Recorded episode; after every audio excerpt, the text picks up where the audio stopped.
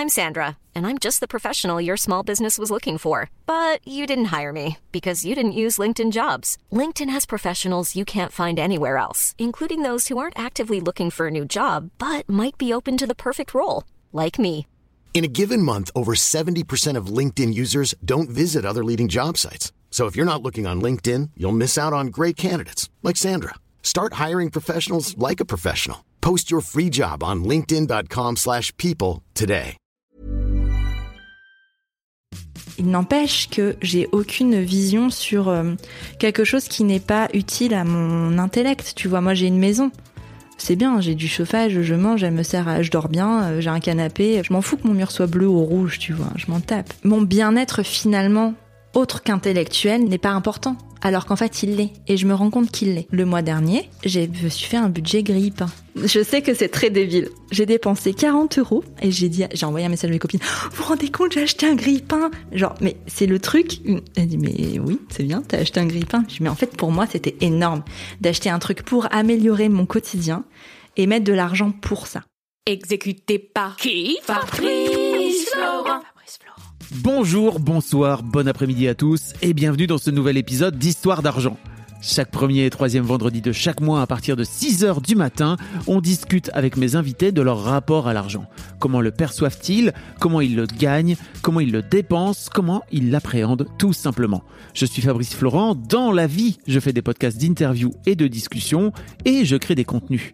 Si vous aimez ce podcast, allez écouter la bande-annonce pour en découvrir plus sur moi et mes autres podcasts. N'oubliez pas de vous abonner sur votre appli de podcast préféré, de mettre un cool commentaire et 5 étoiles au podcast sur Apple Podcast par exemple, et de partager cet épisode autour de vous s'il vous a plu. C'est le meilleur moyen de m'aider si vous aimez mon travail.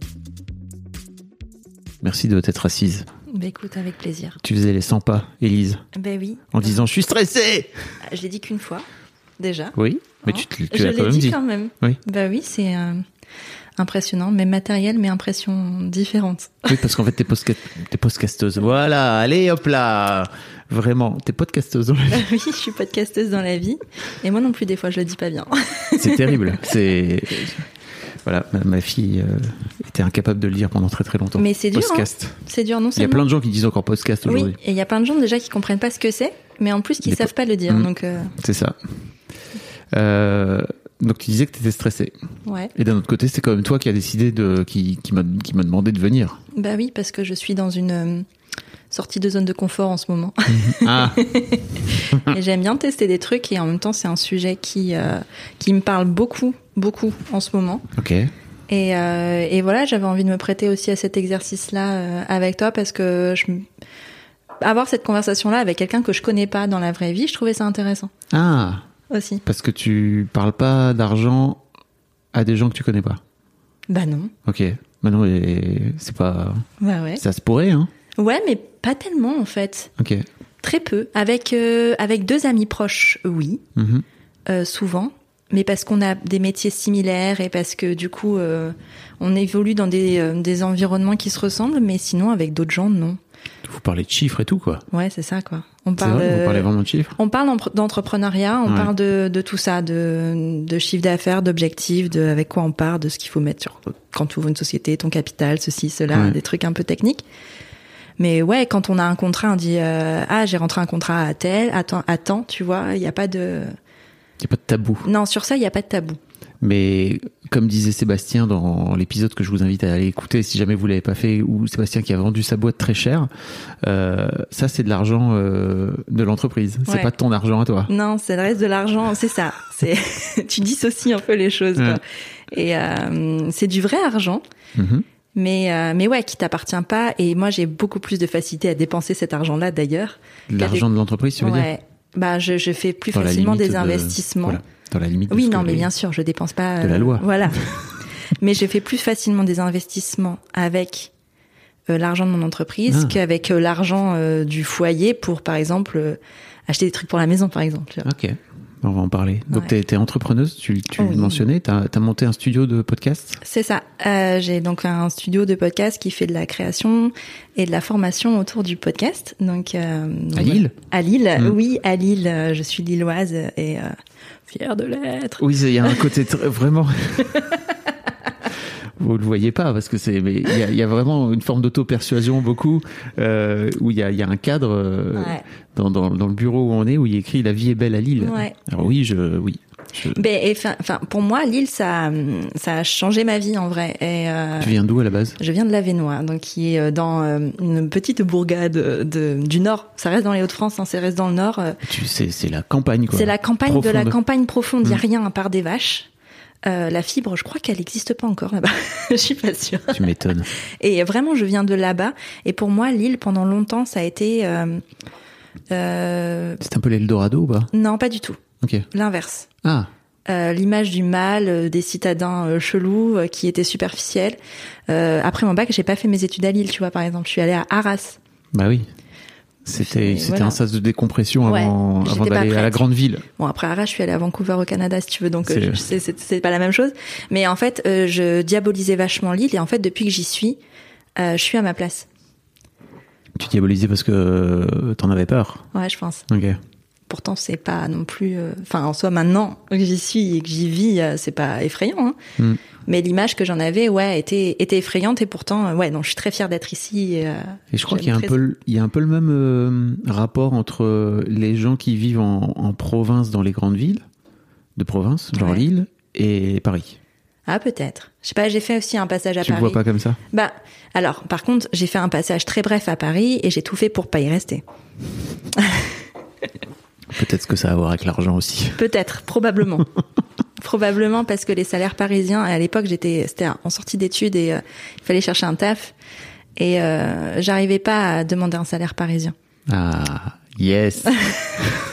Ça me, c'est, d'ailleurs, c'est toujours Et été quand la tu dis question. un salaire euh, parisien, tu veux dire un salaire qui permet de pouvoir vivre à, à Paris. Parce que à Paris, les salaires sont plus élevés que Les salaires en sont province. plus élevés, mais les loyers sont plus élevés, la vie est plus élevée. Donc euh, globalement, c'est pas non plus des salaires complètement Ah non, c'est pas. indécents, mais c'est juste, c'est un salaire qui va avec la. C'est ça. Mais on en parle tellement des salaires parisiens, en fait. Je me rends compte, euh, quand on est à l'extérieur de Paris, en tout cas, Oui. de faire une. On fait beaucoup de différence entre les salaires euh, de province et les salaires parisiens, et on a l'impression qu'en fait, les Parisiens, euh, du coup, gagnent vachement beaucoup plus d'argent. Mais ils gagnent objectivement vachement voilà. beaucoup plus d'argent, mais Mais c'est lié à leur vie après et leur quotidien, en fait, Ouais. tout simplement. Mais euh, moi, je le voyais pas comme ça. Hmm, tu le voyais comment? Je voyais ça comme euh, avoir beaucoup d'argent. Ouais. Euh, je comprends vraiment. Et, et c'est intéressant d'ailleurs parce que l'exode, euh, l'exode parisien, je sais pas si ça a à voir avec l'argent, mais quand même un peu. Euh, l'exode parisien euh, et notamment à Bordeaux fait que quand tu te pointes à Bordeaux les, et que tu dis que tu vis à Paris, les Bordelais te détestent automatiquement parce qu'en fait ils ne supportent plus. Alors je parle vraiment pour les gens que j'ai pu croiser à Bordeaux. Hein. Dès que tu dis que t'es à Bordeaux, ils te crachent dessus limite. Ouais. c'est pas très agréable parce que, et notamment parce qu'il y a plein de, de Parisiens qui sont venus vivre à Bordeaux et qui sont venus piquer les jobs des, des, des locaux, qui sont venus faire monter les prix des loyers et des et des, et des- et de l'immobilier d'une manière générale parce que bah, forcément t'arrives et t'as plus de t'as plus d'argent, t'as plus de voilà. Ouais. C'était je sais pas quelle comment dire quelles conséquences ça va avoir à terme, mais c'est intéressant quoi. Je sais pas, puis en plus cet, cet exemple-là bordelais, j'ai l'impression qu'aujourd'hui s'étend à quasiment toute la France Mm. avec le Covid et avec tout ça. Et beaucoup de Parisiens sont partis de Paris pour euh, vivre euh, dans des villes euh, à proximité, en tout cas qui avaient Ouais. des transports. Lille en fait partie, hein, euh, clairement on a aussi ça. Mais Lille, ça existe. Enfin, Mais pour moi, c'était Lille, déjà ça le cas depuis avant. 15 ans. Ouais, c'est déjà depuis qu'il y a la ligne été- TGV, quoi. Voilà, c'est ça. Mm. On a toujours été plus ou moins à une heure euh, Mm. de Paris, donc c'est assez facile.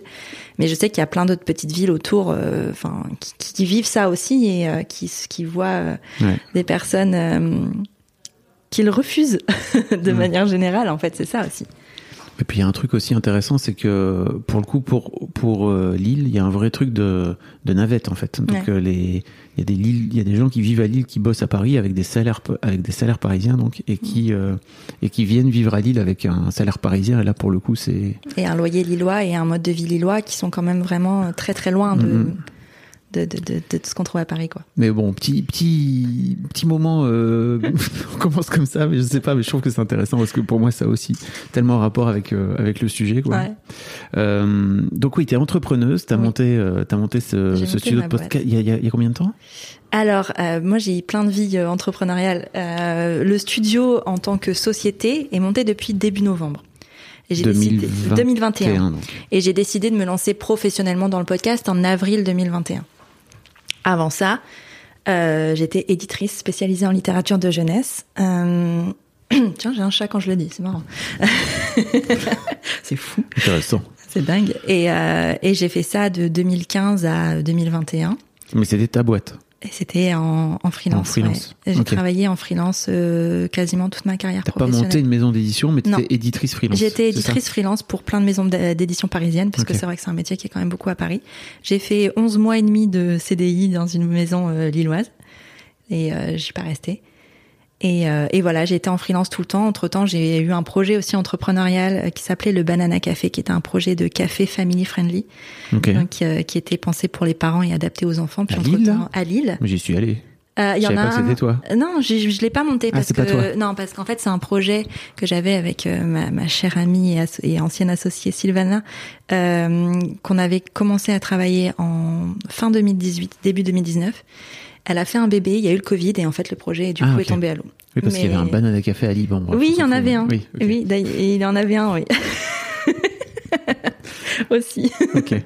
voilà. D'accord. Euh, et donc, tu as, été euh, globalement euh, indépendante toute ta vie professionnelle? Quasiment, ouais. Ouais. J'ai été salariée en étant étudiante. Euh, j'ai fait beaucoup de babysitting. Euh, Je travaillais pour des boîtes, euh, je sais pas, on a le droit de dire, enfin comme euh, O2, Oui, tu vois, ce genre de boîtes où qui font de la prestation de services à domicile, type ménage et, et babysitting. Et moi, je faisais ça après les cours, avant les cours, et, et j'ai fait des centres de loisirs aussi. J'ai mon Bafa pendant l'été. Mm. Et, Qui et permettait voilà. de gagner de l'argent l'été. Qui me permettait de gagner de l'argent de l'été, ouais, c'est ça. Et pendant les vacances scolaires aussi de l'année. Ok. Voilà. Euh, la première question que je pose à tous mes invités, c'est euh, quand je te dis argent, qu'est-ce que ça représente pour toi? Ça fait une boule au ventre. Ah oui, direct. ok. Ok. Euh, Encore, ouais. en- là maintenant, là. Je te dis argent. tu bah, là, tu me l'as dit argent, ça m'a fait une boule au ventre. Alors, est-ce que c'est lié à la situation enregistrement ou est-ce que c'est lié au mot argent? Je saurais pas forcément peut-être le, le dire, mais mais ouais, c'est euh, une relation pendant très longtemps pas de relation d'ailleurs, et une relation très très récente avec l'argent. Ça veut dire quoi? Tu peux pas juste me dire ça en. Euh, bah en fait, pendant très longtemps, j'ai été très contente de dire que pour moi, l'argent n'était pas un sujet. Hmm. Et c'était quelque chose, euh, voilà, que j'affirmais haut et fort. Enfin, c'est pas un sujet, mais pas un sujet dans le sens où j'en ai beaucoup et et je me pose pas la question de le dépenser. C'est que c'était juste pas un sujet. Je ne faisais pas mes comptes. Je savais plus ou moins ce qu'il y avait sur mon compte et donc je dépensais plus ou moins euh, ce que j'avais, mais euh, sans vivre forcément au-dessus de mes moyens. Et encore, c'est déjà arrivé. Mais euh, j'ai jamais su précisément de où je mettais mon argent Comment ça? Ben je dépensais de l'argent, mais je savais pas te dire à quel pourcentage. euh, Ah oui, tu faisais pas de vois. budget, quoi. Non, je faisais pas de budget. Ok. Est-ce Voilà. que c'est important de faire un budget? Aujourd'hui, je me rends compte que pour moi, oui, Ok. Mais- parce que ça assainit mon rapport à l'argent justement. D'accord. Mais t'as pas, mais t'avais pas la même vie. T'étais pas forcément parce que là t'es maman. Ouais. T'es, enfin tu vois, t'étais, j'imagine que t'étais étudiante ou non T'étais déjà dans cette vie. Ah non, euh, de- toujours, Ah oui, toujours, toujours, toujours, Là, je te dis, moi, je fais mes budgets depuis euh, janvier 2022. Là, ça fait deux mois.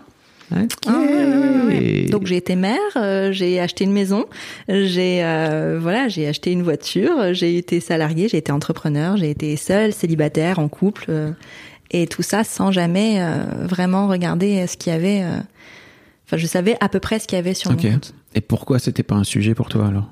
Parce que ça a jamais été un sujet dans ma famille. Hmm. J'ai jamais su, par exemple, combien mes parents gagnaient. J'ai jamais eu d'argent de poche non plus. Donc j'ai jamais appris à gérer de l'argent. Donc euh, je me souviens de ma mère, enfin quand j'étais ado, je lui avais demandé une fois de l'argent de poche et elle m'a dit euh, bah non t'as pas besoin d'argent de poche, si t'as besoin de quelque chose je te l'achète. Sauf que moi je voulais l'argent de poche pour acheter des cigarettes et ça je pouvais pas lui demander.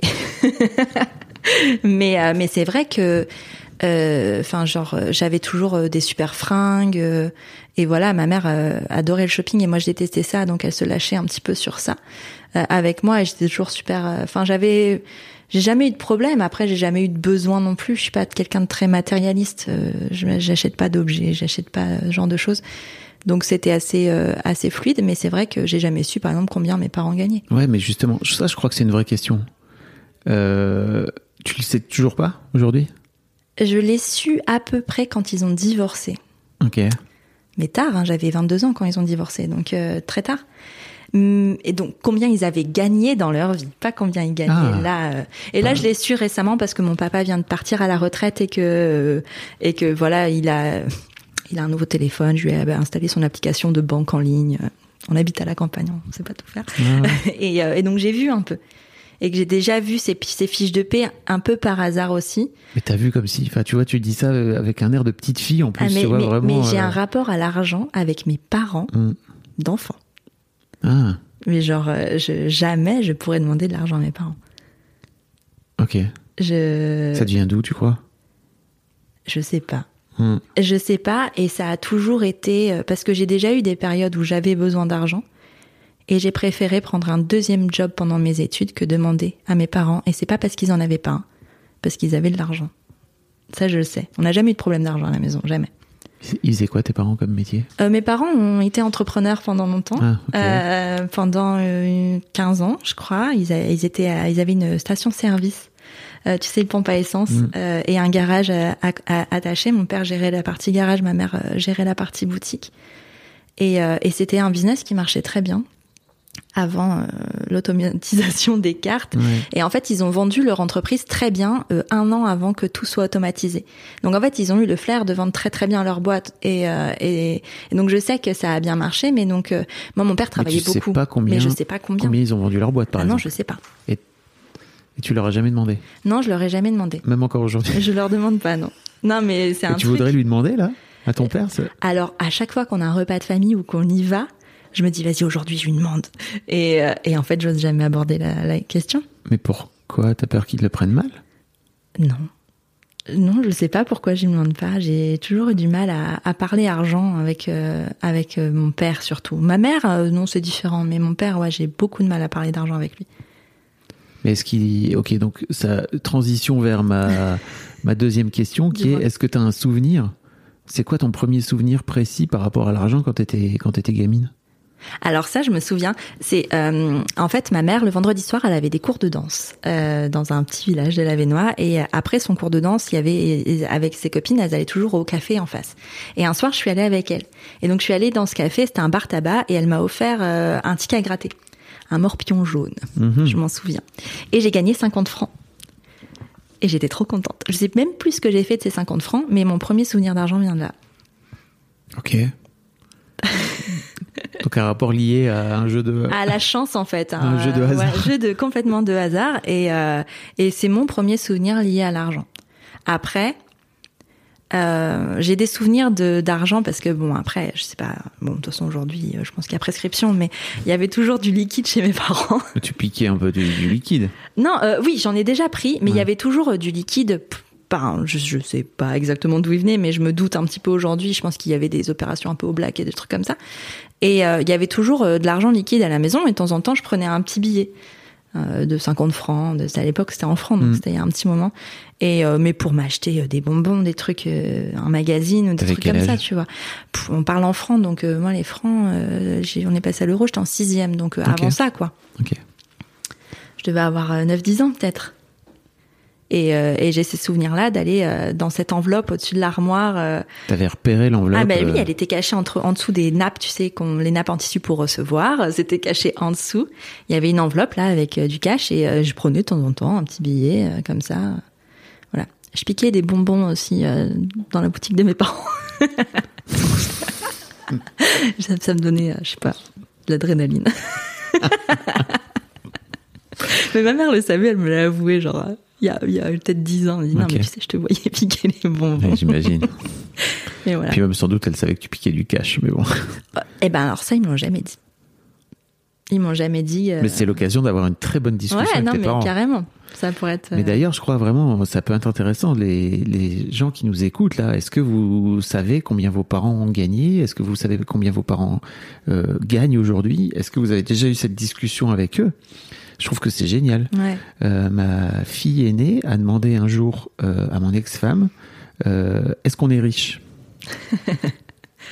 Parce que euh, elle était dans, à l'époque, elle était dans un collège privé et tous les gamins, ils avaient euh, euh, des, des sacs de marque, euh, des fringues de marque, etc.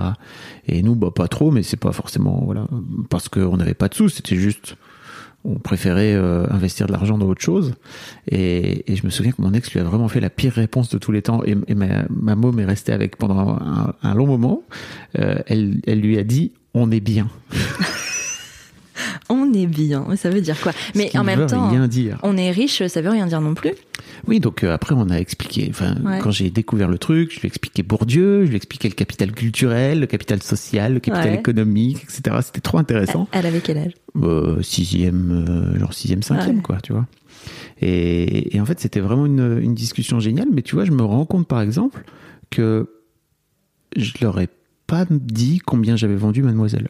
Ah ouais, tu vois. Mais c'est pas parce que c'est pas c'est pas un secret pour moi. C'est juste le sujet est pas venu sur la table. Mais fr- franchement, je, je serais prêt à leur dire. Mais je vais leur en parler, tiens. Mais il y a aussi ce truc, parce que tu vois, euh, on dit les, les enfants, mais en fait, ça vient aussi des parents de. Enfin, les parents vont jamais spontanément dire à leurs enfants, ou très rarement, hein, combien ils gagnent, tu vois. Et je crois que ça existe. Hein. C'est vrai. J'espère vraiment que euh, je vais trouver des, des gens dans ce podcast. Si c'est votre cas, n'hésitez pas à m'écrire. Euh, Vous pouvez m'écrire sur argent@fabflorent.com euh, avec grand plaisir. Euh, J'espère que c'est le cas. Parce qu'en J'espère fait, que ça existe. T'as peut-être un moment, un truc de dire, mais en fait, mes enfants vont pas m'aimer pour moi, mais pour mon argent. Mais ça, c'est toi projection à toi. Ouais, ma projection à moi, mais en fait, c'est vrai que ça peut être une question, tu vois. Mais non, enfin, je crois pas, pas. que les enfants font ça. Les enfants, c'est juste Ah, des mais enfants. moi, je suis ils, d'accord, Ils aiment trop. Ils ont juste besoin d'amour. Ils ont pas besoin d'argent. Ah, mais oui, mais après, ça dépend quel âge, tu vois. Enfin, je veux dire, à 5 ans, ils vont pas te demander combien tu gagnes, en vrai. Enfin, mais euh, quand ils arrivent à peut-être 14, 15 ans, il y a peut-être une autre projection, tu vois, qui vient. c'est intéressant. Ça dépend de l'âge de tes enfants, de tout ce qui, ben, de dans quel monde, dans, dans quel monde ils évoluent aussi. Tu vois, tu parlais d'un lycée euh, privé euh, avec peut-être des gens un peu plus, euh, Mm. d- des gens aisés. Ben, tu réagis pas de la même façon quand tu évolues dans ce monde-là, plutôt que quand tu vas dans un collège au fin fond de la Vénois. Tu vois, Bien sûr. c'est pas du tout les mêmes. euh, T'as pas les mêmes personnes en face. Bah non. Qui ont pas le même rapport au fric aussi. Non, et encore, moi, je me souviens de mon collège où il y avait une très grande mixité euh, de revenus, mixité sociale, mixité d'origine. Elle était quand même assez grande. Ok. Et donc, You should celebrate yourself every day, but some days you should celebrate with jewelry. Whether you want to commemorate an unforgettable moment or just bring some added sparkle to your collection, Blue Nile can offer you expert guidance and a wide assortment of jewelry of the highest quality at the best price. Go to BlueNile.com today and experience the ease and convenience of shopping Blue Nile, the original online jeweler since 1999. That's BlueNile.com. BlueNile.com. Even when we're on a budget, we still deserve nice things.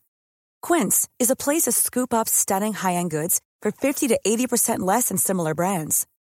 They have buttery soft cashmere sweaters starting at $50, luxurious Italian leather bags, and so much more. Plus, Quince only works with factories that use safe, ethical, and responsible manufacturing. Get the high-end goods you'll love without the high price tag with Quince. Go to quince.com slash style for free shipping and 365-day returns. qu'est-ce qui t'a incité là, euh, début 2022 ou fin 2021, à, à- changer ton rapport à l'argent? Alors, c'est pas euh, venu directement euh, de l'argent. En fait, euh, j'ai entrepris un travail de thérapie depuis un moment maintenant. Bravo pour ça. Merci. Euh, juste avant l'arrivée de ma fille, donc en 2016, euh, quand je suis tombée enceinte, la première chose que j'ai fait, c'est prendre un téléphone. Je savais même pas que j'étais enceinte. euh, prendre le téléphone pour appeler, pour prendre un rendez-vous avec une psy. Je savais pas pourquoi. Quoi? J'ai ressenti le besoin de, de prendre un rendez-vous avec une psy. J'étais enceinte, je ne le savais pas encore. Donc tout début, tu vois. dans- T'étais jamais allé chez un psy ou une psy? Si j'y étais déjà allée, il y a pff, un moment avant, il y a peut-être euh, enfin 5-6 ans avant, j'étais déjà allée. Et, euh, et j'ai fait ça. Et j'ai ressenti le besoin de le faire. Et donc j'ai suivi cette thérapie pendant toute ma grossesse et pendant les neuf premiers mois de ma fille. Puis après, euh, j'ai plus ressenti le besoin d'y aller, j'ai arrêté. Et dernièrement, euh, avec euh, tous ces changements, cette création d'entreprise notamment, euh, j'ai ressenti le besoin de, bah de, pas de structurer, mais enfin de me comprendre moi. Parce qu'en fait, la première thérapie était surtout centrée sur euh, mon rapport avec la maternité, Ok. Euh, surtout par rapport à la mère que je voulais être et, euh, et un rapport avec euh, les parents que j'ai eus. Oui, on adore. Beaucoup, c'était hyper chouette et je pense que ça m'a vachement aidé euh, dans ma maternité de manière générale à pas sombrer aussi. Et Pas sombrer? Ben pas de faire de dépression postpartum par exemple, tu Ah, vois, parce que j'ai eu un postpartum très compliqué et, euh, et mm, psychologiquement ça allait parce que j'avais ce suivi là. Ok. Et euh, donc ça m'a aidé. Et puis je me suis dit tiens qu'est-ce que je vais faire? Et, euh, et j'ai commencé donc euh, après euh, donc là il y a en septembre je pense où j'ai voulu il y avait un truc qui allait pas j'arrivais pas à me structurer j'arrivais pas à avancer et j'ai commencé de l'hypnothérapie. L'hypnothérapie c'est aller en gros dans ton inconscient pour aller euh, débusquer un petit peu tout ce qu'il y a dans, dans, dans ton passé, dans, dans des choses que tu ne te souviens pas, mais aussi dans la transgénération, pour euh, régler en gros, ah, c'est un gros, gros, une grosse définition, hein, mais régler en gros les problèmes euh, actuels. Et donc je vais voir cette hypnothérapeute et puis on parle, on parle, on fait beaucoup de transgénération, on règle certains problèmes et puis à un moment euh, le problème était, enfin euh, on règle des problèmes, non soit non, mais euh, en tout cas on avance. tu les, tu les, tu les débusques. Ouais, voilà. Et j'en ai conscience et je vis avec et, et, et, et c'est mieux. C'est beaucoup mieux. Et C'est en souvent bien de regarder en face les problèmes qu'on a. fait, ouais, alors ça pique, hein. Oui, ça pique. Oui. Ça pique Disons fort. aux gens, ça Ouais, pique. Ça pique très fort. Mais, Mais, l'effet est tellement positif, en fait, euh, dans tout. hein. Dans mon relation, mon business, dans mon relation même euh, avec mon mec, avec ma fille, dans, dans toute ma vie. Ça a changé absolument tout. Et là, le travail que j'avais à faire à la base était sur euh, ma relation au corps. Parce qu'en fait, j'ai toujours dissocié mon corps et mon esprit. Moi, je suis quelqu'un de très, très branché intellectuel. Tu es un cerveau Je suis un cerveau. C'est-à-dire qu'en fait, j'ai toujours estimé que mon corps était juste le truc qui qui, porte- promenait, qui, qui portait portait mon le cerveau. Et que- Je donc j'ai jamais été très euh, genre sport, manger bien et tout parce qu'en fait je voyais pas l'intérêt. J'avais juste besoin de nourrir mon cerveau. Et en fait au bout d'un moment c'est devenu un peu problématique. Et, euh, et Par voilà. vieillissant, c'est ton. Ouais, c'est vrai, Ouais. tu vois. Et, et en fait, j'avais besoin euh, de, de cette reconnexion. Et je me dis, tiens, allons-y sur l'hypno. Et en fait, donc, on a retravaillé tout ça. Et en fait, on s'est rendu compte que j'avais énormément de mal, en fait, à, euh, à être dans le présent, en fait, et dans le physique et dans le. Pour moi, tout ce qui est euh, euh, palpable, c'est douloureux. C'est synonyme de douleur. Alors c'est lié à plein de choses euh, que j'évoquerai pas forcément là, mais de ma transgénération, des choses que ma mère notamment a vécues, que moi aussi j'ai vécu avec le corps, qui ont été très douloureuses. Et en fait, du coup, moi, tout ce qui est palpable, tout ce qui se touche, euh, je n'ai aucun rapport avec, dont l'argent. Ah là là. C'est ouf, hein Oui, c'est ouf. Parce que tu sais que l'un des trucs que Christian Junot fait euh, dans, dans ses formations, si j'ai bien compris, donc Christian Junot, qui est le tout premier épisode que je vous invite à aller découvrir, qui est un peu un coach euh, dans la relation à l'argent, tout simplement, il incite à toucher des billets. Bah ouais. Mais moi, j'ai jamais de cash sur moi. Ouais. Genre jamais. Alors je sais que c'est très euh, 2022 aussi. Hein. Enfin, tu vois, on vit Ouais. dans, euh, dans une sphère où le cash existe très peu finalement. Mais même euh, sans ça, enfin, si j'ai du cash, l'autre jour j'ai vendu un ordinateur, euh, je suis allée mettre le cash sur mon compte. Alors qu'en soi, j'aurais Ah, aussi yes. pu l'utiliser, tu vois, Mm. comme ça. Mais non, je le mets sur mon compte. Pour, pourquoi Bon, alors pour combler un découvert déjà. Oui, bah, ok. mais parce qu'en fait, euh, je trouve ça plus safe pour moi de pas le voir et de pas l'avoir sur moi. Parce que hum, Tu peux le perdre je Sinon? peux l'agression surtout. L'agression du monde extérieur, l'agression en général, tu vois. Euh, On peut te le voler, c'est ça? on peut me le prendre, on peut me le voler euh, et on, on peut me faire mal physiquement Si t'as de l'argent sur si toi. j'ai de l'argent sur moi.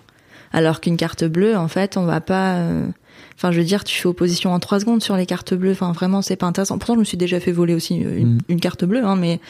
Enfin, je veux dire, euh, ça a été utilisé pour euh, du sans contact en euh, 50 balles maxi, puis après j'ai fait opposition et puis Ouais. basta. Mais j'ai pas été agressée. Mais t'as quand même conscience aujourd'hui que tu peux te faire agresser, pas forcément pour l'argent, tu peux te faire agresser pour plein d'autres choses. Ouais, mais c'est surtout beaucoup de palpables en fait. Le De- corps. Tu peux te faire Ah. agresser, tu vois, physiquement, tu peux te faire agresser sexuellement, tu peux te faire agresser euh, pour quelque chose qui sera toujours palpable, mais jamais quelque chose qui sera, par exemple, du, de l'ordre de, de l'intellectuel, tu vois. Tu te fais pas agresser pour tes, enfin, tu peux te faire agresser pour tes idées. Tu peux te faire agresser psychologiquement en plus, tu vois. Ah oui, ça m'est aussi arrivé, tiens. Oui. Mais, euh, mais c'est pas, Tu vois, on peut t'agresser le cerveau, entre guillemets, quoi. On Ouais, peut mais j'ai tellement- j'ai tellement construit d'armes contre ça aujourd'hui. Ok. que je me sens vachement plus moins vulnérable sur mon esprit et, et ma, ma force mentale que Parce mon que tu es physique. allé en thérapie. Parce que je suis allée en thérapie. Ok. Oui, donc je, je vois l'idée, c'est que tu t'es construit des, des barrières, en tout cas tu t'es renforcé le mental forcément parce que tu es un cerveau, Oui. et que là, d'un coup d'un seul, tu te dis, ok, en revanche, je suis en train de laisser mon, Bah, mon, mon corps, corps, sur, le quai de la gare, quoi. Et, et en fait, il y a un truc, c'est que, en fait, si mon corps va pas bien, en fait, mon cerveau non plus va pas aller bien, tu vois. Mais ça, c'est dur de s'en rendre compte Mais ouais, quand, euh, t'es un cerveau. c'est ça. Parce que c'est l'énergie que tu mets dedans, enfin, c'est Mm. hyper important. Et euh, le sommeil et tout ça, enfin, même ça, enfin, le sommeil, c'était pour moi un non-sujet. Dormir, c'était perdre du temps. Tu vois. Ok. Et, et j'avais du mal avec ça. Et en fait, donc, du coup, pendant cette hypnothérapie, on arrivait sur mais- le sujet de l'argent. Ouais, dis-moi. Mais dormir, c'est perdre du temps, mais il y a un peu un côté aussi, euh, ne pas prendre soin de soi. Ah oui, non, mais ça, prendre soin de soi, c'est très nouveau chez moi. Enfin, c'est quelque chose qui prendre soin de quoi? Euh, Non, j'ai aucun problème pour soigner, par exemple, ma santé mentale. Je vais voir des thérapeutes, je vais voir des psys, je vais faire euh, des trucs, enfin, qui sont liés à ma santé mentale. Par contre, mon médecin me voit une fois tous les trois ans. Tu vois, j'ai la chance aussi de pas être beaucoup malade, certes, mais je vais jamais faire un check-up, Ok. jamais. Trop intéressant. Et c'est lié à l'argent. Et donc fait. tu viens là, tu, de cette hypnothérapie là, où tu te dis bon ok il faut que j'aille euh, prendre un peu soin de mon corps peut-être, en tout cas prendre conscience que j'ai un corps. Ouais. Tu finis par euh, par atterrir sur le sujet de l'argent. C'est quoi le lien exact? C'est palpé, c'est ça? Ben en fait, je t'avoue que c'est venu un peu, mais je me souviens très bien parce que l'hypnothérapie c'est un peu, euh, enfin tu fais ta séance et en fait ça se décante Hmm. sur les semaines euh, qui viennent. Et là, je me souviens de trois jours après, je sais pas, j'ai eu un truc, euh, mais euh, l'argent, euh, comment ça, enfin, presque comment Oui, ça marche, tu vois Ça t'a popé euh, Ouais, ça m'a. Enfin, c'est devenu une évidence que j'avais un problème avec ce rapport à l'argent, que j'avais aucune idée de comment ça se gérer, que j'avais aucune idée de, de ce que je voulais en faire, parce que ça c'est pareil aussi. J'ai aucune ambition sur, euh, enfin, professionnel, j'ai beaucoup d'ambition, mais j'ai aucune ambition sur, euh, genre, euh, on en parlait avec des copines, elles ont une bucket list par exemple, des Ouais. trucs qu'elles veulent faire avant de mourir. Moi j'en ai pas. Mais tu veux dire euh, quoi comme euh, mais des trucs où tu devrais dépenser de l'argent dans Ouais. ce fait-là. Ok. Genre des voyages, euh, euh, des choses. Genre ma maison, j'ai acheté une maison il y a trois ans. Elle est exactement de la même que je- quand je l'ai achetée, tu vois. Enfin, je veux dire, il n'y avait pas de travaux à faire, mais genre, on aurait pu refaire de la déco. Je n'ai pas fait ça. Parce que c'était pas. Enfin, après, c'est pas. for- C'est c'est lié à l'argent, tu crois Ou alors C'est- il y a un côté, euh, t'avais C'est d'autres choses lié à à foutre l'argent. Non, alors, T'as fait un enfant et tout. Bah, euh. j'avais déjà un enfant, donc euh, ça, c'était euh, check. Mais, Non, mais euh, un enfant, ouais. tu tu oui. enfin, c'est- Ben non, parce qu'en fait, on aurait eu le temps de le faire. On pourrait. Bon, alors après, bien sûr, mon mec a fait un petit burn-out, donc c'est vrai que ça m'a occupé pas mal. Mmh. Mais il n'empêche que j'ai aucune vision sur euh, quelque chose qui n'est pas utile à mon intellect. Tu vois, moi, j'ai une maison. C'est bien, j'ai du chauffage, je mange, elle me sert à, je dors bien, euh, j'ai un canapé. Enfin, je veux dire, j'en ai pas besoin de. Je m'en fous que mon mur soit bleu ou rouge, tu vois. Ok. Je m'en tape. Mais ça, c'est cool, non? Enfin, c'est pas grave en soi. Bah, mais en fait, ça ne.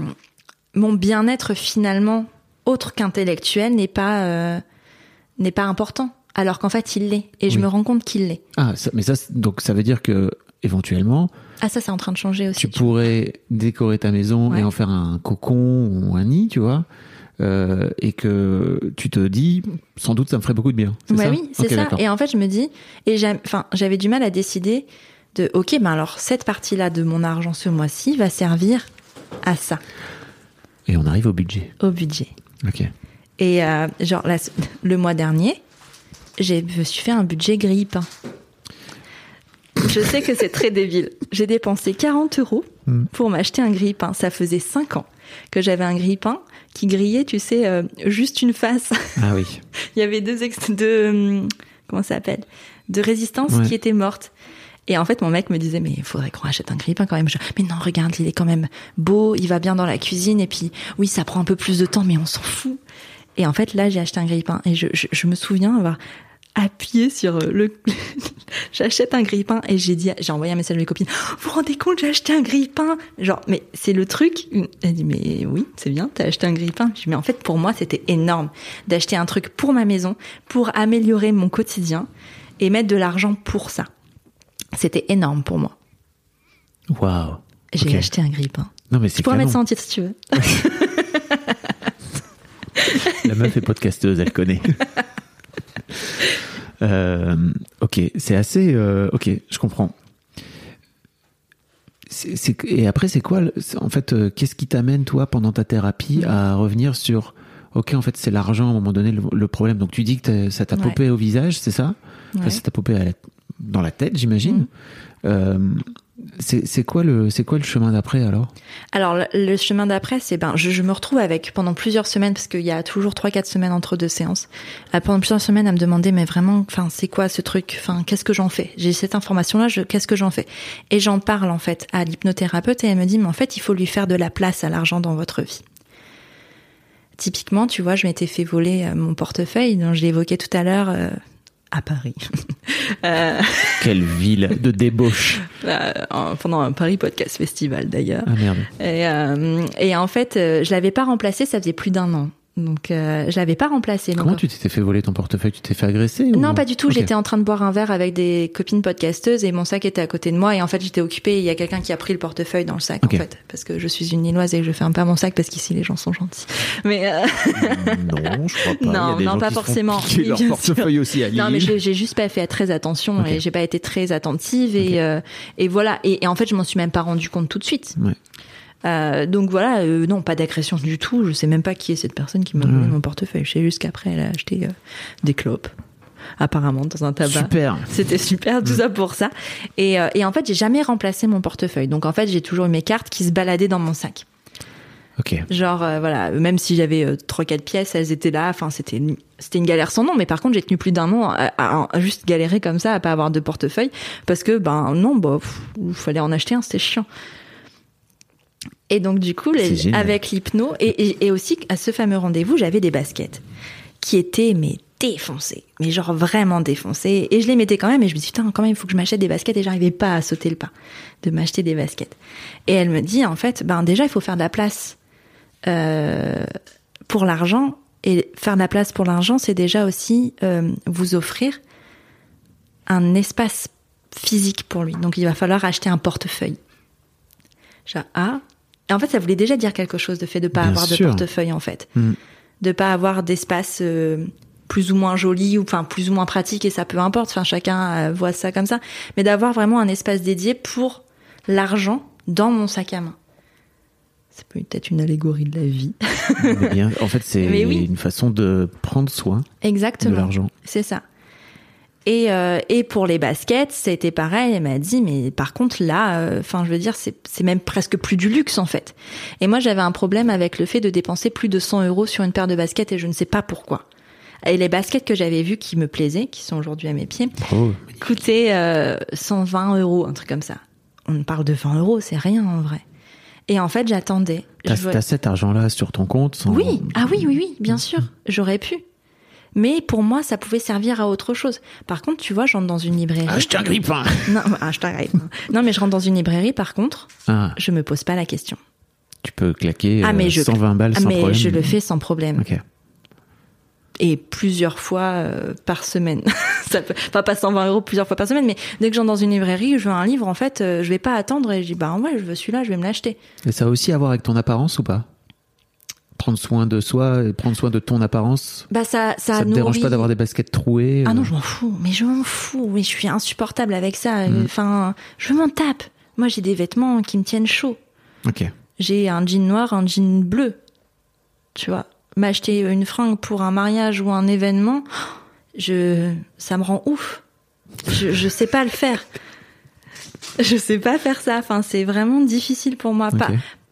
Parce que ben j'aime pas. Enfin, après, je suis pas non plus. euh, tu vois, il y a, y a des gens qui aiment la mode et tout ça. Moi, moi, c'est pas mon cas. Mais Je- c'est pas une question d'aimer la mode. Ouais. C'est une question de prendre soin de soi. Ah oui, On probablement. C'est une question de prendre soin de ton apparence, prendre soin de. Ah bah regarde pas ma- mon tiroir à chaussettes. Toutes mes paires de chaussettes, elles sont trouées. Ok. Au même endroit d'ailleurs. Et, euh, et je sais que je dois les remplacer. Et en soi, c'est pas une question d'argent, parce que des chaussettes, en vrai, ça peut rien coûter. Oui. Mais juste, je prends pas le temps de le faire, quoi. De dépenser cet argent-là pour prendre soin de moi. Alors que j'ai aucun mal à dépenser de l'argent pour une thérapie, j'ai aucun mal à dépenser de l'argent pour, euh, pour des bouquins, pour des trucs qui, qui nourrissent mon intellect, en Mhm. fait. T'as déjà vu Queer Eye ou pas? Non. Je t'invite à regarder Queer Eye. J'invite tous les gens à regarder Queer Eye si vous si vous, retrouvez dans les, propos d'Élise. Euh, Queer Eye, c'est sur Netflix. C'est euh, un groupe de cinq mecs gays qui ont chacun une spécialité, les fringues, euh, la, la, la beauté, euh, la cuisine, donc le rapport à la bouffe, euh, le coaching euh, mental, et le dernier c'est justement l'environnement et la déco. Et ils vont euh, dans la première saison, c'est surtout des mecs hétéros qui prennent pas soin d'eux d'une manière générale, euh, et ils vont les voir et, et en fait euh, souvent c'est des amis ou de la famille qui va les inscrire euh, pour euh, pour faire un makeover quoi, tu vois. Ah ouais. Mais c'est un makeover dingue, c'est-à-dire que ça ça prend toutes les facettes de la vie là, dont tu parles, tu vois, typiquement, euh, que ce soit la bouffe, tiens, mets, mets du bon, mets du Mm. bon dans, dans ton corps, quoi. Euh, prends soin aussi de ton apparence, prends soin de, de ton de ton apparence à la fois vestimentaire, mais aussi en termes de look. Euh, et, et bon, alors moi j'ai été élevé en tant que mec. Le truc aussi c'est que en tant que fille souvent on te on t'éduque aussi, on te dit c'est il faut prendre soin de soi. Enfin on t'apprend tout ça. En tant que mec très très peu. Euh, donc moi en tant que mec hétéro j'ai pris des claques dingues en regardant ce truc là. Mais sans doute ça va te Ah, probablement. ouais. ça va te parler. Dans les saisons suivantes, après, ils vont voir euh, d'autres d'autres profils, tu vois, ils vont voir des meufs, etc. C'est Mm. hyper intéressant. Donc, euh, mais effectivement, je crois aussi que, enfin, je comprends que ce soit lié avec la, c'est c'est lié, euh, c'est pas forcément lié à l'argent, mais en tout cas là, dans ton cas, il y a aussi un peu ce cas de ce truc de faire une vraie dissociation, quoi. C'est Bah que ouais. ça ne sert à rien pour toi. Bah c'est ça. Mais enfin, c'est pas que ça. Si ça sert, Non, ça sert pas. bah ça sert pas, non. Non, mais oui, il faut oui. regarder en face. Oui, et puis enfin, je veux dire, j'ai jamais, par exemple, euh, Si t'as des chaussettes trouées, c'est Ah oui, que non, tu vois pas l'intérêt d'avoir des, chaussettes pas trouées. ouais, je m'en fous complètement. Ok. C'est voilà. Je t'ai coupé, pardon. Ouais, parce qu'en fait, j'étais en train de me dire, oui, ça a pas d'intérêt dans le sens où euh, même un salaire, je l'ai jamais négocié. Et quand j'étais freelance à l'époque, quand j'étais éditrice, je ne négociais. Enfin, on me partait. Ça ressemble peut-être peut-être à du salariat déguisé, j'en sais rien, mais je ne hum, fixais jamais mes prix. C'était toujours les maisons d'édition pour lesquelles je travaillais qui fixaient les prix. Et tu ne négociais pas? Je ne négociais pas. Jamais. Jamais, jamais. T'en avais envie? Je savais pas comment faire déjà. Mais est-ce que t'en avais envie? Non, Ok. Non, et pourtant, mais, mais par contre, je savais que l'argent qu'on me proposait n'était pas euh, juste par rapport à mon travail. Ça, je le savais. Je- euh, pas assez? Ouais. Ok. Ça, je le savais, mais c'était, je me disais que c'était comme ça en fait, qu'en fait c'était à moi d'être à la hauteur de ce métier et pas euh, pas l'inverse en fait, tu Mhm. vois. Et, et parce que c'est aussi, et je pense que ça a un lien avec le métier en lui-même, hein, parce que c'est un métier que j'ai rêvé de faire aussi et qui avait un, un certain prestige et je m'estimais déjà chanceuse de pouvoir le l'exercer. Parce qu'autour de moi, euh, mes camarades d'école, par exemple, euh, je crois qu'on était deux ou trois à être éditeurs sur euh, une promo de 40. Et, et entrer dans le monde de l'édition, je savais que c'était compliqué, mais moi j'y étais arrivée sans aucune difficulté en plus, Hmm. Sans doute parce que t'étais bonne. je pense, aujourd'hui. mais tu vois, il y a cinq ans, je t'aurais pas dit ça. Je t'aurais dit c'est Ouais. le hasard, c'est de la chance. Alors que pas du tout. Je sais très bien pourquoi j'y étais. Hmm. Parce que parce que je suis entrée au bon endroit avec les mes compétences et mes savoirs et je sais exactement pourquoi j'y étais. Mais il n'empêche et parce que je me suis donné les moyens aussi d'y aller. Mais j'ai toujours considéré ça, en tout cas au moment où je l'exerçais, comme de la chance. Et donc je préférais enchaîner les contrats pour avoir justement de quoi, euh, enfin vivre euh, ma vie, mon mode de vie. De quoi payer tes factures. Exactement, de quoi payer. euh, Gagner de l'argent.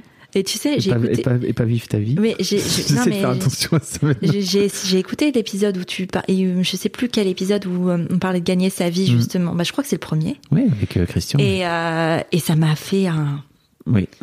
une claque en fait de me dire mais oui en fait, enfin gagner sa vie, ça, ça- ça- Ça veut enfin, dire que tu peux la perdre. tu peux la si perdre. t'as plus voilà. d'argent. Alors je suis pas sûre d'avoir ressenti vraiment ça. C'était peut-être tellement pas une question ou un sujet pour moi. Tu veux dire De, de- d'avoir eu l'impression de perdre ma vie, tu vois, si je gagnais pas d'argent. Non, mais ça veut dire que si tu gagnes pas d'argent, tu peux perdre ta vie. Mm. Ah Donc oui, c'est en rapport avec la mort pour moi. le ouais, c'est ça. Mais je trouve ça fort en fait. Du coup, tout le monde utilise cette expression Oui. gagner sa vie. Tout le monde. L'autre truc aussi, c'est que je crois que on utilise cette euh, cette expression-là pour pour pas dire combien tu gagnes d'argent. Ah ouais? Bah oui. Est-ce que Ah tu arrives, oui, est-ce que tu- arrives à gagner ta vie avec Ouais. euh, ta boîte? Ça permet de ne pas dire est-ce que tu gagnes suffisamment d'argent euh, avec ta boîte pour payer tes factures? Bah oui. Oui, parce qu'en fait, selon, euh, enfin, on n'a pas tous le même mode de vie, on n'a pas tous les mêmes frais, donc en fait, ça veut rien dire de très concret finalement. Bien sûr. Et à l'époque, en tout cas de l'édition, ça payait mes factures, mais aussi, enfin, euh, on était deux en fait. J'étais déjà avec euh, avec mon mec et c'est vrai qu'on était deux et, même ça, enfin, dans notre couple, l'argent n'a jamais été un vrai sujet. Dans le sens où en fait, depuis le début qu'on est ensemble, on a toujours partagé. Il y a eu des moments où, euh, quand on s'est rencontrés, je gagnais plus d'argent que lui parce que je travaillais à côté de mes études et lui il était en stage. Enfin bref. Et donc en fait, toutes les sorties et trucs comme ça, c'est moi qui les prenais en charge. Après, il a été en CDI et moi j'étais en stage à Paris. Donc il gagnait plus d'argent que moi. Et donc en fait, ça a été l'inverse en fait. Et on a toujours été comme ça. Sur un équilibre de ben tantôt c'est lui, tantôt c'est moi et c'était pas un sujet, tu vois, il y a pas de sujet euh, de euh, c'est l'homme qui rapporte le plus à la maison, ça c'est pas c'est pas du tout un sujet chez nous. C'est à celui qui euh, bah voilà, celui qui qui gagne plus euh, voilà, soutient l'autre mais dans les projets et dans dans la vie qu'on a décidé de mener mais euh, mais il n'y a pas de rapport de rivalité ou quoi que ce soit euh, par rapport à l'argent en fait. Et vous avez toujours eu un compte joint? On l'a depuis qu'on a acheté la maison. Ok. Mais Et vous mettez tout votre argent dans votre compte joint? Ouais. Ça aussi, c'est un truc. Ouais, oui. Je vais bientôt faire un épisode sur euh, l'argent dans le couple parce que vraiment, enfin même plusieurs sans doute. Mais il y a un vrai truc, c'est que moi j'ai découvert en divorçant il y a deux ans que euh, la plupart des gens autour de moi ne mettaient pas, avaient un compte séparé et un compte joint où ils mettaient bah, les dépenses communes du. Mais dans ma vie, moi, dans mon couple d'avant, c'était tout le monde. Enfin, on met tout, on mettait tout dans. dans Bah oui. dans Et il n'y a pot, pas quoi. son argent et mon argent, il y a notre argent. Mais ça aussi, c'est ouf. Hein. Ouais. Mais parce qu'on l'a toujours envisagé comme ça et et en fait on avait là- tu peux l'envisager autrement aujourd'hui ou pas? Oui Ça pourrait être une discussion entre vous? Ça pourrait.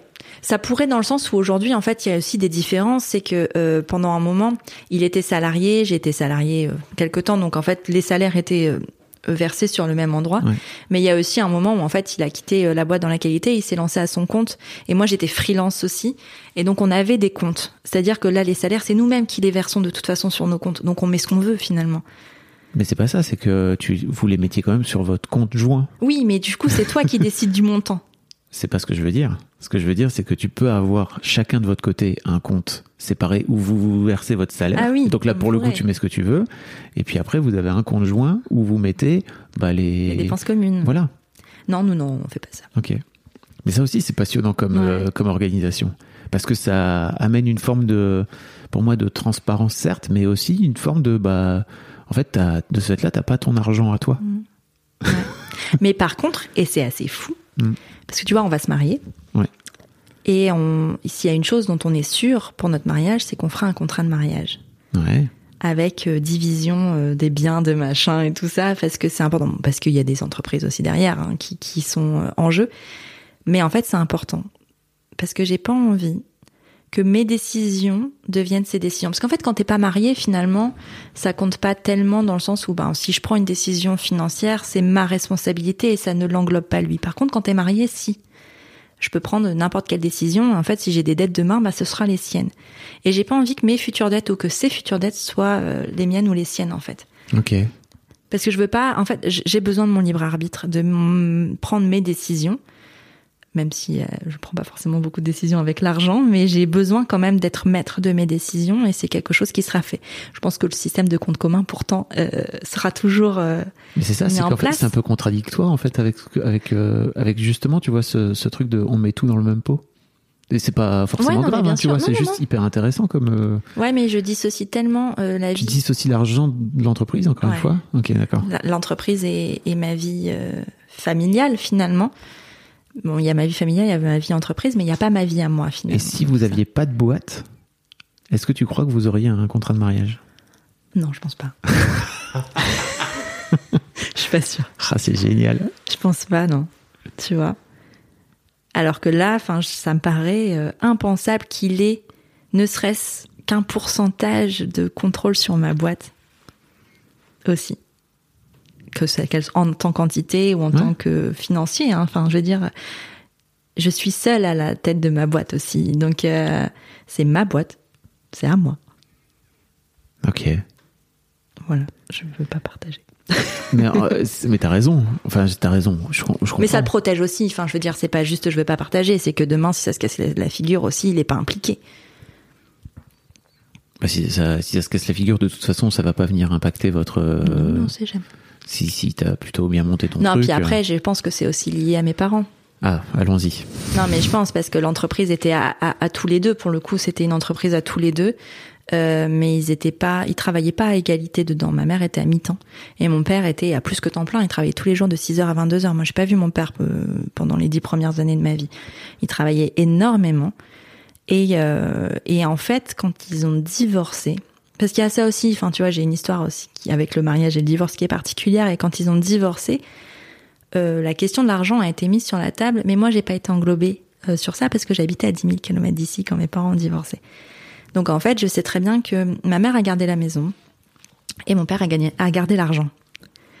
Et, euh, et en fait, tout ça, je trouve ça tellement injuste parce qu'en fait, ma mère aussi, elle a donné tout plein de choses, enfin pour cette euh, pour cette entreprise et en fait, elle a la maison certes, mais pour moi, la maison, ça n'avait rien à voir avec l'argent, tu vois. Ah oui, je comprends.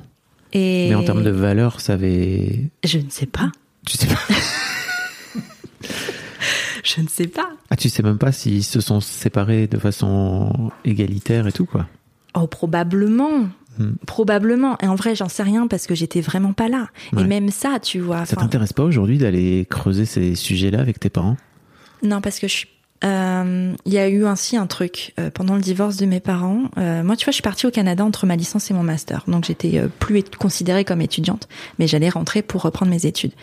Et mes parents ont divorcé. J'ai une petite sœur qui était étudiante et en fait, pendant le divorce, il y a eu une pension alimentaire qui a été décidée pour ma sœur, pas pour moi.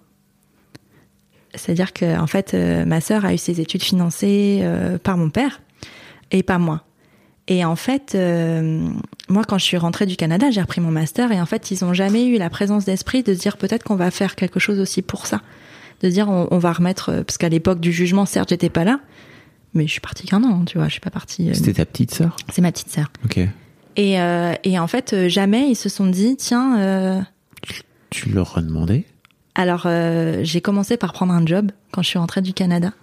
C'était génial. Je vendais des poulets rôtis sur le marché. Écoute, c'était extraordinaire. Bah, Super. Ah oui, c'était un, moment. Ah non, il n'y a pas de sous-métier. C'est frileux, mais c'est particulier.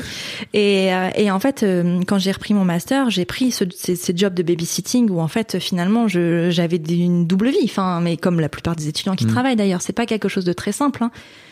Mais euh, mais j'ai préféré faire ça plutôt que de le demander. Et à un moment, ça a été trop dur euh, financièrement, et j'en ai pas parlé à mon père, j'en ai parlé à ma mère. Alors que c'est pas ma mère qui avait. Euh, Ah oui, y, avait, la bourse. Bah non. Et, et par, y a- en parlant de bourse, il y a aussi ça, c'est que j'ai jamais eu le droit, tu vois, à des bourses scolaires, des Mhm. trucs comme ça quand mes parents étaient mariés, mais maintenant que mes parents étaient divorcés, j'y avais le droit. Donc comme j'avais une bourse, j'estimais que j'avais pas le droit de demander à mon père, tu vois aussi. Et donc euh, c'est ma mère qui a fini par en demander à mon père de me verser de l'argent. Il l'a fait à contre-cœur. Parce que c'était son argent. Tu le sais, ça? Oui, ça je le sais. Ok. Et en fait, Mais ça s'est concrétisé comment quand tu dis à contre-coeur? Ben ça l'a fait chier juste. Il Non, a râlé quoi. Comment ça s'est passé? Il il- Ah, il me l'a fait. Il m'a t'a pas dit Non, il l'a pas dit à moi. Il l'a dit à ma mère. Et ta mère te l'a raconté Oui, elle me l'a raconté. Bien sûr qu'elle me l'a raconté. Et, euh, et, cool. et, et aussi dans Elle les. aurait- euh, elle aurait- aurait pas dû. Non mais. pu non mais de toute ça, façon, oui, enfin, j'aurais pu être épargnée de beaucoup de choses dans le divorce Oui, de mes parents. C'est la base. voilà. Mais euh, Tu aurais même pu être épargné de naître. oui aussi, aussi. Tiens, pour allons-y, hein, tant qu'on y est. Mais euh, mais mais voilà, ça s'est passé comme ça. Et donc j'ai eu cet argent qui était viré sur mon compte tous les mois. Et à la seconde où j'ai eu euh, comment mon premier euh, mon premier salaire après. euh, j'ai coupé tout de suite. Enfin, dès que j'ai rentré de l'argent, euh, j'ai dit euh, non mais papa c'est tout. Je je veux plus de cet argent. Je veux pas te le devoir en fait. Quand je suis partie à Paris aussi pour mon stage euh, de fin d'études, ben ça me demandait donc de déménager et à Paris euh, les systèmes de loyer, enfin c'est très cher et donc du coup il faut de la caution et tout ça. Mhm. Et euh, j'ai préféré faire un emprunt à la banque pour euh, ma caution, euh, pour les, les mois d'avance en fait de loyer plutôt que de demander à mon père. Et mon père était assis à côté de moi quand j'ai fait mon prêt à la banque. Parce qu'il Ok. était caution du prêt, tu vois, mais parce qu'il avait des contacts et que c'est toujours utile ce genre de choses. Ouais. Mais en fait, euh, Mais t'aurais préféré lui demander. euh, en fait. euh, non, j'aurais préféré qu'il me le propose. Ah, ok. La différence, elle est là. Je pense que j'aurais préféré qu'il me dise, même si je lui, a- je lui aurais remboursé, tu vois. Mais je veux dire, il aurait aussi pu, parce que je sais qu'il pouvait, me prêter cet argent-là. Au moins, j'aurais pas eu les intérêts, tu vois. mais euh, me prêter cet argent-là et je lui aurais remboursé, mais j'aurais aimé qu'il me le propose en fait. Alors qu'aujourd'hui, je comprends qu'en fait, quand on veut quelque chose, il faut aller le demander Et aussi. je crois que c'était une leçon, sans doute, enfin une leçon. C'est possiblement une leçon pour toi, tu vois, qui voulait te dire, en fait, tant qu'elle me demande pas, je vais pas lui, je vais pas lui proposer parce que ma peut-être. sœur, elle a jamais rien demandé. Ah, ça, on y vient. Les différences entre frères et sœurs. Bonsoir. Très bien. Oui, donc euh, il y, a, il y a une différence de traitement. Sur ça, ouais. Ouais, ouais, ouais, sur ça, oui. Et puis parce que j'ai aussi euh, certainement un tempérament à, à vouloir me débrouiller toute seule, à être beaucoup plus indépendante que ma sœur. Mais ça, c'est une question de d'éducation, oui, d'histoire familiale aussi. Et donc du coup, euh, peut-être qu'on a l'impression que j'ai moins besoin d'être euh, accompagnée, et d'être épaulée euh, que ma sœur. Mais tu t'allais pas demander de l'aide non plus. Non. Je me suis toujours débrouillée toute seule. Hmm. Et à l'intérieur de toi, t'aurais bien aimé Ouais, vienne- je pense. qu'on vienne, alors qu'on vienne te le proposer. Qui me tendent la main, ouais. Je pense que j'aurais aimé qu'ils me le proposent. Et qu'est-ce qui fait que tu tu l'as pas fait toi? Parce que je suis paralysée Mhm. à l'idée de demander de l'argent à mon père, mais même encore aujourd'hui. hein. Je suis paralysée, tétanisée à l'idée de demander de l'argent à mon père. Je suis incapable de faire ça. Je vais préférer demander à ma mère qui gagne moins d'argent que lui. Et parce qu'en fait, Tu veux pas faire un petit exercice là euh écoute, allons-y, soyons fous. Non, mais en fait, je sais pas, la prochaine Mm. fois que tu le vois, euh, de lui demander de l'argent, quoi. De lui dire que t'as besoin, que t'as besoin d'un coup de main financier, de lui demander de l'argent et de voir la, la conversation que ça va créer, quoi. T'as peur, je vois tout de suite la peur dans ton regard. L'angoisse. Non, mais déjà, il faudrait aussi que, parce que j'ai pas accès à mon père seul. On se voit jamais euh, tous Bon, les deux. enfin, si, tu peux lui, Je pourrais aujourd'hui, mais tu peux lui passer un coup de fil. oui, je peux. Mais il y a toujours quelqu'un à côté. Mais tu- peux lui dire que tu veux le voir seul. Oui, je pourrais. Ok. Mais c'est dur parce qu'il refuse aussi euh, beaucoup les les one to one. Mais je crois qu'il sait qu'il a des comptes à rendre. Tu veux un café? Non, non, merci. euh, J'ai dû me demander si j'en avais envie. Ok. Mais euh, mais non, c'est vrai que ça pourrait être un très très bon exercice. Et je pense que dans mon cheminement, à un moment, il faudra que ça arrive. Hmm. Je pense que ça va être une étape. Je le sens. Ouais, il va y Je avoir suis pas thérapeute, hein, mais vraiment, je me dis, bon, Non, mais Il y a un nœud, je là. le sais, je le sais, et, euh, et ça arrivera sûrement. Pour l'instant, c'est pas encore le cas, mais euh, mais ça viendra, ouais. Il faudra. Et puis aussi, lui, il est dans une dans une situation. Il est à la retraite depuis un mois, donc il y a une situation aussi particulière avec. Ah oui, il, va, euh, il va redescendre un peu là. Ouais. Et, à l'écouter, on a l'impression qu'il est dans une pauvreté extrême. D'ailleurs, c'est assez drôle, hein. mais parce qu'il perd en revenus et il a voulu continuer à travailler alors qu'il n'aimait plus son travail, juste pour euh, passer un palier et, et être conforté, alors que le mec il travaille depuis tellement longtemps, quoi. Tu pourrais peut-être lui envoyer ce podcast. Probablement.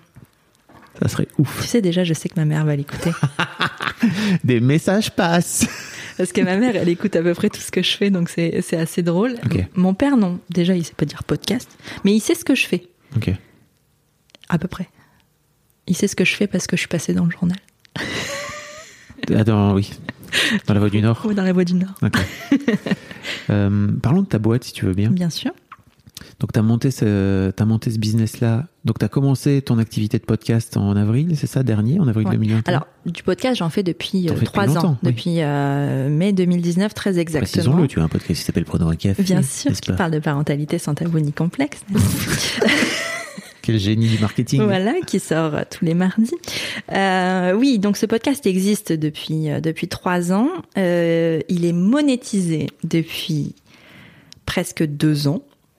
Mais ça a entré dans mon système de freelance. Et en fait, euh, je suis professionnelle du podcast depuis avril. D'accord. C'est-à-dire, quand, quand tu dis professionnel du podcast, tu veux dire que tu as Dans le sens où je fais, ton euh, activité? oui, j'en fais mon activité. Je ne fais plus que ça. Euh, je fais du podcast donc sur Prenons un café. Je fais du podcast pour des entreprises. Je fais des podcasts pour d'autres. Et je suis aussi en train de créer des formations euh, et des accompagnements pour les personnes qui voudraient se lancer dans le podcast ou qui voudraient juste développer leur euh, leur leur podcast en fait. C'est beaucoup de fois le mot podcast. T'as vu, Ouais, j'ai- pas fait une seule faute. Bravo. Je suis fière. Et euh, combien, combien de chiffres d'affaires t'as fait, par exemple, l'année passée sur, sur, sur cette boîte naissante? Eh bien, en fait, euh, comme elle, euh, elle existe depuis novembre, la no- société. ah, en fait, j'étais en ma micro-entreprise. Et je suis passée en... Ça, ça a été un cap aussi de passer de la micro-entreprise à la société. Pour moi, c'était quelque chose de grand, tu vois. Genre, c'est comme entrer au CP ou en sixième, tu vois. C'est un truc, une étape supplémentaire. Donc, en fait, la société existe depuis début novembre. Donc, pour expliquer, la micro-entreprise, c'est vraiment, t'es indépendante et en fait, tu fais des factures en ton nom, Ouais. euh, mais qui sont pas euh, rattachés à une société. Non, t'as un tu- numéro de SIRET quand un même. numéro de SIRET, Tu mais payes l'URSSAF, mais en fait, c'est considéré comme euh, de l'impôt sur le revenu. Enfin, c'est comme un salaire, quoi. voilà. Alors qu'une boîte, c'est vraiment une entité à part qui est distincte de ta personne à De toi, moi. Euh, une entité morale, n'est-ce pas? Une personne, une personne morale, je crois. Ouais, c'est ça. Euh, et qui, euh, de ce fait-là, a son euh, son compte en banque perso. Son identité, son nom. Et ça, ça change tout, en fait. Mm. C'est plus moi qui vais chercher l'argent, c'est plus moi qui facture, c'est plus moi qui fais des devis, c'est une entité. Et ça, pour mon rapport à l'argent, et je pense que c'est pour ça que c'est plus sain aussi pour moi, c'est vachement plus facile. Pourquoi? Parce que quand, je prends plus un refus pour moi. Tu veux dire un refus d'un client Ouais, euh, euh, voilà, je le prends pas comme un jugement de valeur. Je le prends comme, euh, ben voilà, c'est peut-être pas son budget, c'est ça, ça aussi j'ai évolué, hein, mais c'est pas son budget, euh, mais pas parce que je suis trop cher. C'est juste, c'est pas son budget, c'est pas, il est pas à ce niveau-là ou à ce moment-là dans son entreprise. Et pour fixer tes prix, alors comment ça s'est passé? Alors ça. C'est une galère aussi. Ouais, il y a un côté où en fait ça a été facile pour tout ce qui est sponsoring puisque je suis hébergée par Acast. Donc, Et que- ACAS qui est une régie publicitaire. en. Exactement. C'est eux qui décident des prix finalement. Ouais, c'est ça. Mais j'ai aussi cherché des sponsorings par moi-même et c'est vrai que je me suis ben basée Sur les tarifs d'A- d'Acast parce que je voulais pas faire non plus de, Mm. concurrence et de voilà, c'était les prix du marché. Donc pour ça, ça a été facile. Et pour le reste, les autres prestations, euh, je me suis fait un TJM, un taux journalier moyen, et j'ai estimé qu'une journée de travail avec tant d'heures, pour moi, valait autant. Combien alors? Je suis à 450 euros hors taxe du TJM, du taux journalier moyen. Et en fait, quand j'ai un projet, j'estime la durée, le temps, voilà, le temps que ce projet va me prendre. Je multiplie par le taux journalier et voilà mon prix Ok. aujourd'hui. Et, et ça, ça a été un, un travail euh, compliqué à faire pour toi? Pour estimer le ton taux prix? journalier, Ouais. ouais. ça a été dur parce que je savais pas. euh, Enfin, en gros, j'avais toujours cette espèce de truc de légitimité, un petit peu de, ben, en fait, euh, qui je suis pour leur dire que je coûte ça. Et ça, mon mec va- m'a vachement aidé pour ça, parce que lui il avait aucune difficulté à le faire. Ok. Donc ton mec qui a lui-même aussi créé sa boîte, ouais, c'est ça il fait des sites web, euh, il est webmaster et développeur, et en fait, il avait aucun mal à le faire. Alors, il est très nul pour euh, pour prospecter et se vendre, et ça, c'est moi qui le fais très bien pour lui. Mais il n'empêche que ses prix, il a jamais eu de problème à les fixer, et il m'a vachement appris à, à le faire aussi euh, pour moi. Mais est-ce que c'est pas parce que quand t'es développeur et notamment freelance, t'as un prix qui est indiqué sur ta pomme assez rapidement, t'as des barèmes qui, sort- qui sortent un peu partout et tout Ouais, peut-être, peut-être. Et puis Là où quand que tu crées un studio de podcast, il n'y a pas écrit, euh, tiens, il y a un barème pour. euh, bah, c'est nouveau. oui. Ça existe pas, c'est difficile de, de faire les prix. Et puis en fait, lui aussi, il s'est lancé dans un moment. En fait, il, a créé sa boîte deux mois avant le Covid. Super. Et il s'est spécialisé en e-commerce. Donc si tu veux, euh, en fait, il a eu des clients tout de suite. Ça a été. Ça a été très très vite pour lui en fait et très facile, ce qui n'était pas forcément le cas pour moi. Enfin quoique, en vrai, euh, si. J'ai pas trop à me plaindre quand même. Ok, donc maintenant ça fait ça fait six mois que cette boîte existe, c'est ça? Ouais, ou quatre, quatre mois. Ok. mois. Comment tu comment tu vis cette euh, cette activité et notamment tu vois ce truc de, de dissocier cette ton argent perso et ton argent euh, ton argent de la boîte? Très bien, sauf pour me verser un salaire. Ah yes. J'ai du mal à le faire. Qu'est-ce qui fait que tu te verses pas de salaire? Ou que tu as du mal à, te- Euh, à t'en verser hein Euh, ben en fait, euh, tu, je vais t'expliquer comment je calcule mon salaire mensuel. C'est-à-dire que je regarde ce que mon mec met sur le compte, je regarde les charges et le budget que j'ai prévu, et en fait, je mets ce qui manque. C'est pas forcément, euh, enfin, ça fait euh, genre je bouche le trou, quoi, en Mhm. gros. Fait, j'ai fait ça pendant des années, hein, je te juge pas. hein. Ouais, non, mais du coup, je me demande ce que ce que ça dit en fait. Qu'est-ce que ça veut dire ça? Que t'es un bouche-trou. Ouais, dire, probablement. je bouche le trou. Bah, je bouche le trou. Je suis un bouche-trou dans mon foyer, c'est cool. Mais C'est euh, pas cool. Non, c'est pas cool du Mm. Non, c'est pas cool en plus. C'est pas. cool. euh, Voilà, c'est. Mais est-ce que tu as aussi du mal à te, à te verser un salaire parce que c'est tu viens tu tu t'es obligé de venir prendre dans l'argent de la boîte et qu'il y a un côté si tout ce que je prends sur pour moi perso ça peut mettre la boîte en difficulté un Ouais, il y a aussi ça. Et puis parce que c'est une toute jeune boîte et que quand t'entends parler d'entrepreneuriat, tout ça, on entend, on entend beaucoup des, des patrons dire euh, je me suis pas payé pendant tant de temps. Mhm. Et donc ça paraît normal en fait de pas te payer euh, pendant tant de temps. Et finalement, moi je pas me normal hein. non, mais je me rends compte que c'est hein, pas le cas, tu vois. Et même mon père, par exemple, me le dit aussi. Enfin, euh, Ton père te parle d'argent donc Mon père me parle beaucoup de mon entreprise, ouais. Il est chiant, insupportable d'ailleurs. Euh, non, parce qu'en fait, il c'est jamais assez. Ce que je vais rentrer, je suis contente de rentrer un contrat, il va me voir le. Ouais, mais tu peux pas vivre avec ça. Mais vivre quoi? Enfin, vivre sa vie certainement, mais mais mais il y a, enfin, c'est pas la question. Et moi, je suis trop contente, genre, euh, ah, j'ai rentré un contrat de 5000 et tout, je suis trop contente. Mm. Ouais, enfin, euh, est-ce que tu peux, enfin, euh, tu vas vivre avec ça Il t'en faut un autre. Enfin, c'est tout de suite le plus au-dessus. Et donc du coup, il y a jamais de, ah, c'est super, je suis contente pour toi. Dis donc le papa d'Élise, j'espère que vous allez écouter ce podcast. Ouais, J'espère aussi. Non mais intéressant. Parce que autant, enfin, sur le, le- le rapport à l'argent, c'est beaucoup euh, des failles, euh, enfin des failles, Mm, on s'entend, hein, mais paternelles, du côté de mon père. Je pense que le côté fucked up avec l'argent, il vient de là. Le fucked up sur le corps et le reste vient de ma mère, mais ça... euh, Petit cadeau, hein, chacun, chacun Voilà. t'en a filé un. hop. oh oui, ils sont gentils, très Ouais. généreux sur ça. Mm. Merci papa, maman. Mais, euh, mais ouais, et il me pose des questions sur mon entreprise, ouais. Sur la situation de mon mec aussi, tout le temps. Sur euh, est-ce qu'il a gagné plein de contrats, est-ce que, euh, ou est-ce qu'il y en a assez, est-ce que machin. Ils ont peur? Euh, oui. Ok. Oui, mais c'est sa peur. Mais donc, ça veut dire qu'en fait, tu parles de ton argent perso à tes parents? Non, je parle d'argent de ma boîte à mes parents, pas perso. Ah. Parce que si ton, mais si ton père il te dit euh, tu peux pas vivre ta mais- vie comme il dit. Oui, mais il me dit ça, c'est tout. Mais je lui parle pas de montant de salaire de ce que je me verse. Il, a, il sait pas ce qu'il y a sur mon compte perso. Jamais de la vie, c'est. Putain, Non. et la prochaine fois qu'il te demande, tu lui dis tu sais moi je t'ai jamais demandé combien t'avais vendu ta boîte et bam c'est vrai. C'est vrai que je pourrais lui demander. Même pas méchant, tu vois, juste euh, de lui dire tu sais c'est marrant que tu parles tout le temps des Ouais, c'est trop intéressant. Bah ouais.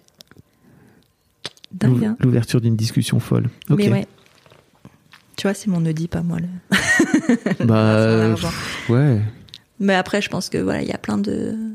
Enfin, je pense que finalement, c'est très courant.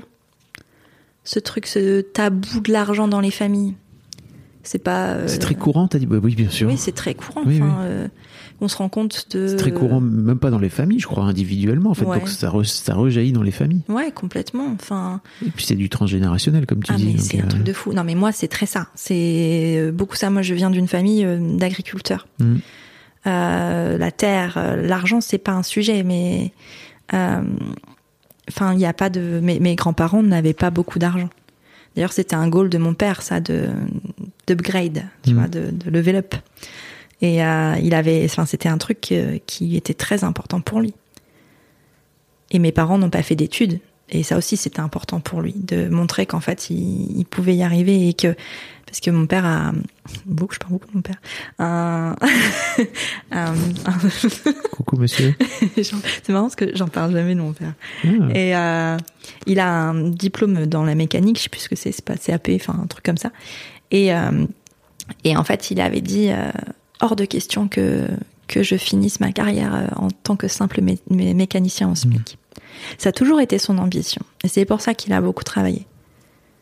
Aujourd'hui, je pense qu'il regrette un peu ça. On en a déjà parlé. D'être passé à côté de sa famille pour son travail. C'est intéressant aussi. C'est une conversation qu'on a eue par contre. Et je pense qu'il a peur de ça pour moi. Ah yes, ok. Il a peur, euh, et c'est pour ça que ça l'inquiète beaucoup, il a peur que je passe à côté de la vie de ma fille Mm. En travaillant. Parce que moi, je travaille pas tous les jours, 7 jours sur 7, de 6h à 22h en fait. Mm. Et qu'on n'est pas obligé, en ayant une boîte, de travailler autant. On travaille beaucoup, c'est vrai, mais pas autant.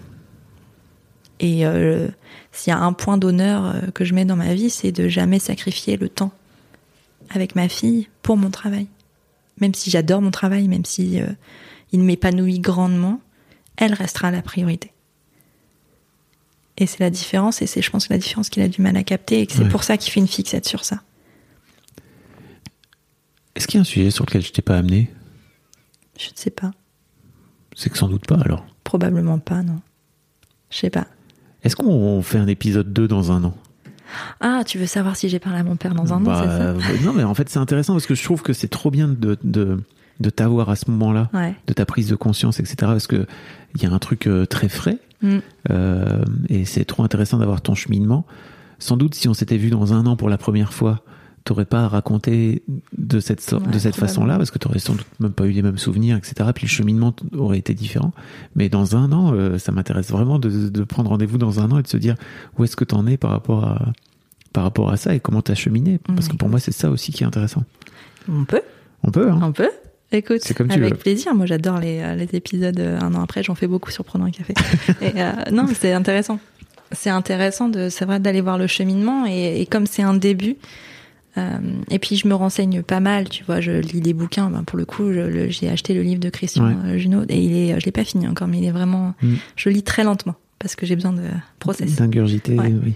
Ok. Et, euh, et ouais, et j'écoute ton podcast qui est arrivé justement, et c'est fou, enfin, je crois pas tellement au hasard, mais euh, une semaine après cette prise de conscience, en fait, tu as, annoncé, genre, ah, je lance un podcast sur. Je me dis, mais, mais à quel moment? Enfin, Ok, bah allons-y.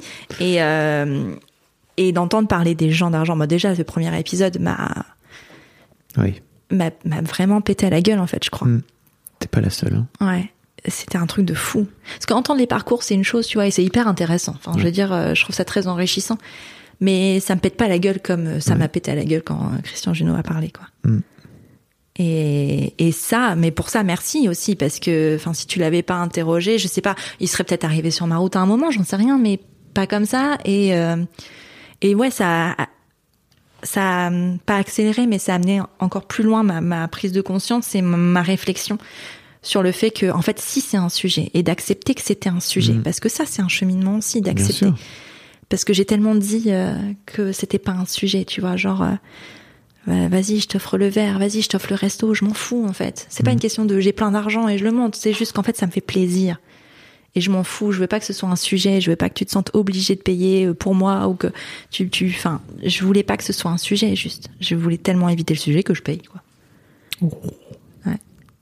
Merci beaucoup, Elise. Merci à toi Fabrice. Je donne rendez-vous dans un an, donc À dans un an. c'est trop bien.